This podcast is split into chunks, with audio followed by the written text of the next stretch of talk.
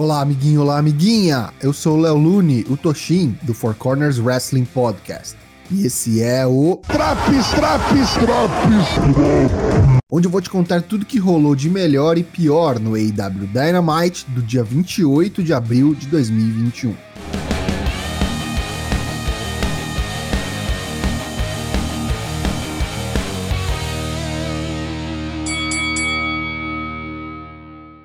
O show começa e vamos direto para o primeiro combate. Hangman Adam Page é atacado durante sua entrada pelo seu adversário, Brian Cage, e os demais membros do Team Tess. A Dark Order rapidamente vem afugentá-los e, após a concordância de Hangman em prosseguir o combate, inicia-se oficialmente a peleja.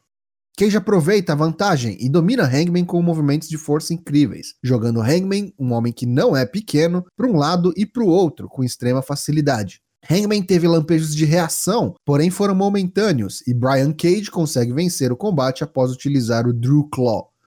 A Elite está numa limusine e Don Callis quer celebrar a conquista do título mundial da Impact por Kenny Omega. Kenny diz que se Moxley e Kingston querem uma briga com eles, a terão, mas vão ter que enfrentar Michael Nakazawa primeiro. A seguir, tag team match amistosa entre irmãos, os irmãos Seidel, Matt e Mike, contra os irmãos Jackson, Matt e Nick, os campeões de duplas da IW, os Young Bucks.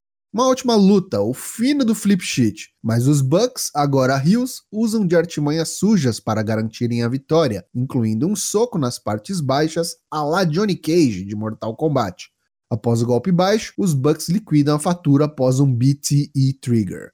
Depois do combate, Frank Kazarian e Christopher Daniels, a SU, vêm ao palco. Kazarian diz que os Bucks realmente mudaram muito, mas se tem algo que não mudou, é a promessa que a SU fez em dezembro. A próxima luta que eles perdessem seria a última da SU. Mas ali estão eles, desde então invencíveis e a maior ameaça aos títulos dos Bucks. Daniels diz que está puto, ele esperava enfrentar amigos, mas agora tudo que ele vê nos Bucks são moleques mimados.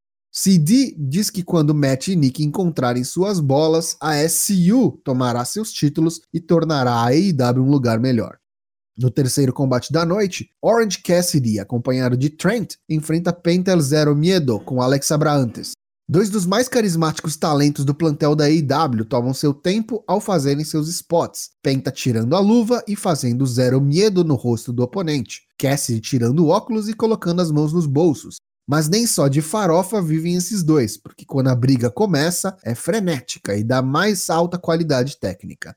O combate é excelente, com near falls de nível de lutas de pay-per-view. Eventualmente, Abraantes pega um microfone e fala umas besteiras para distrair o Orange, mas este não dá tempo e logo agarra pelo colarinho e o joga para dentro do ringue.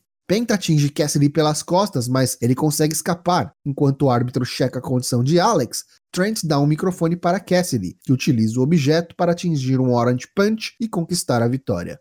A Pinnacle vem ao ringue e em seguida chegam seus adversários da Blood and Guts match da semana que vem, a Inner Circle. Tony Schiavone é o anfitrião desse parlay. Enquanto ele explica as regras do combate, Shawn Spears o interrompe ao tomar o microfone de suas mãos. Ele diz que não haverá lançamento de moeda para definir quem tem a vantagem no começo do combate. A Pinnacle merece essa vantagem, já que foram desafiados a esta estipulação. Spears então se dirige a Sammy Guevara e pergunta quando foi a última vez que ele lutou. Jericho está guiando Sammy para águas profundas e Shawn será o cara que pisará na cabeça de Sammy enquanto ele se afoga. Guevara não acredita em uma palavra que Spears falou. E por quê? Porque desde que Spears chegou à AEW ele tem sido um fracasso. Na verdade, ele também foi um fracasso na companhia de onde veio e semana que vem falhará novamente. Sam então cede a vantagem a Pinnacle e se propõe a ser o primeiro a entrar em ringue pela Inner Circle na Blood and Guts match. Cash Wheeler fala para Santana e Ortiz que se eles trouxerem essa versão putinhas do Jericho para Blood and Guts, eles não sairão vivos para contar a história. Ortiz controla Santana, que se exaltava quando Dex mencionou os filhos dele e diz que eles sabem o que estão fazendo. Santana olha para o relógio e diz que restam sete dias. Eles estarão trancados em uma jaula com eles. Pergunta a Pinnacle se eles já estiveram presos. Santana e Ortiz já estiveram. Eles sabem como é. Dia 5 de maio, suas ações falarão por si. MJF agradece Jericho, já que sem ele não haveria AEW. Ele foi o top guy, o top draw e também criou a Inner Circle. Entretanto, ele mal consegue imaginar a pressão que Jericho sente. Toda vez que vem ao palco, ele tem que acertar um home run ou estará tirando comida da mesa de cada talento no vestiário. MJF diz que Chris deve se sentir estressado e passar por uma paranoia pesada. Todos conseguem ver o quão exausto Jericho parece. Mas não tem problema. Semana que vem, MJF será o homem que tomará para si o peso da coroa de Jericho e sua família. A Pinnacle substituirá a Inner Circle. Jericho chama MJF de escrotinho hipócrita. Ele não pode herdar o spot de Jericho como fez com a herança do papai. Quer o lugar dele? Conquiste-o. Ele mencionou todas as companhias e países por onde passou e como nesses lugares ele aprendeu o valor do respeito e sua reputação cresceu, colocando no lugar que está hoje. Chris diz que a Inner Circle é o Blood and Guts. E se MJF quer falar sobre família, ele aponta para seus parceiros e diz que aquilo é uma família. Eles fazem parte da AEW desde o primeiro dia de sua existência. Hager estava lá para apoiar Chris quando ele foi ameaçado de morte em 2012. A Pinnacle terá que matá-los antes que eles desistam, e quando isso não acontecer, eles pisarão na Pinnacle como um monte de lixo que são. Eric Kingston vem ao ringue para enfrentar Michael Nakazawa, mas ele pega um microfone e chama Kenny Omega, dizendo que ele não fará isso. O AW Champion vem ao palco e diz que ele precisa pagar pelo que fez ao trailer deles. Ele não enfrentará o campeão só porque pediu. Contente-se com o Nakazawa. O japonês atinge Ed na nuca com um laptop, mas logo vira o jogo. Ed capota o pobre Jobber. Ed então coloca uma cadeira na perna de Nakazawa e diz para Kenny que se ele não entrar no ringue, quebrará a perna do pobre coitado. O campeão então diz para que ele siga adiante. Nakazawa sabia no que estava se metendo. Ele lembra a Kingston que ele tem mais de um capanga e chama Cutler. Cutler vem, só que voando e caindo do túnel de entrada. E vemos John Moxley, que imediatamente ataca a e o coloca num sleeper hold, popular mata-leão. Eles levam o campeão ao ringue e desta vez colocam a sua perna na cadeira, ameaçando quebrá-la. Eles argumentam com um desesperado Don Callis para impedir o pior e conseguem uma tag team match na semana que vem, Moxie Kingston contra Nakazawa e Omega. Penelope Ford, acompanhada de Kip Saban, enfrenta Chris Statlander, acompanhada de Orange Cassidy. Um combate razoável que, na minha opinião, sofreu um pouco com ring rust e com as excessivas interferências dos acompanhantes. No fim, Statlander vence com o Big Bang Theory. Luta de trios a seguir, Nick Komoroto, Aaron Solo e QT Marshall enfrentam Lee Johnson, Billy Gunn e Dustin Rhodes. O pau quebra antes mesmo do início oficial do combate. A Factory domina a maior parte da luta, e quando parece que a Nightmare Family reagiria com a entrada do Big Shot Lee Johnson, Anthony Agogo o atinge com seu soco no baço mortal. QT aproveita e pina Lee Johnson.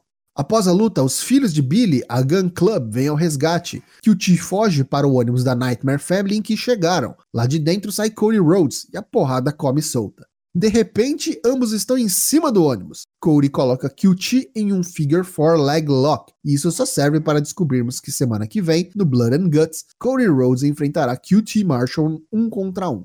Kip Sabian está nos corredores e diz para a câmera que as coisas entre ele e Miro vão bem, e ele vai provar. Ele entra numa sala onde Miro está e é imediatamente atacado pelo gigante búlgaro, que quase o mata na porrada aos gritos de que ninguém o impedirá de se tornar campeão.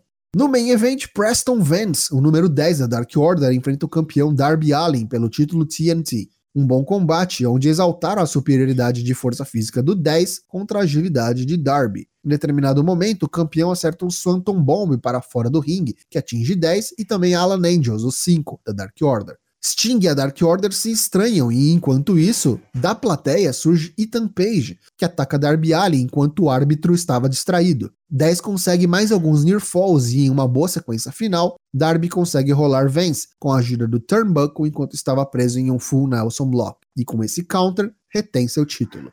Após a luta, aperto de mãos entre os competidores e Darby levanta a armband com o nome de Brody Lee. Ethan Page volta acompanhado de Scorpio Sky e atacam Darby e Sting, até que 10 volta acompanhado de Lance Archer e botam os vilões para correr, encerrando o show. Pontos negativos deste Dynamite de 28 de abril de 2021. Eu disse semana passada e repito, tá confusa essa relação do Lance Archer com Darby Allin e Sting. Adicione aí esse enjambre de dupla que é Ethan Page e Scorpio Sky e eu estou oficialmente perdido no que está acontecendo e nada mudou desde a semana passada. A história entre Miro e Kip Saban é outra que está a passos bem vagarosos. Queremos ver Miro lutar com alguém. Bora aí, W. Põe o cara nem que seja no Dark para matar alguém ou buca logo ele contra o Kip. Já os pontos positivos deste Dynamite. Penta vs Orange Cassidy foi um excelente combate e luta da noite, na minha opinião. Duas das maiores forças da companhia mereciam um round 2 em um pay-per-view, ou então um Death Triangle versus Best Friends cairia muito bem também. Bela promo de MJF, especialmente de Chris Jericho no parlay que antecede a Blood and Guts match. Vale a sua conferida aí. Essa edição do AEW Dynamite leva nota 7 de 10. E aí, tá curtindo os drafts do Dynamite? Não perca também as edições do Raw, do NXT e do SmackDown. O Four Corners Wrestling Podcast tem lives todas as terças e quintas-feiras, a partir das 8 da noite, em twitch.tv barra 4CWP. Te vejo lá!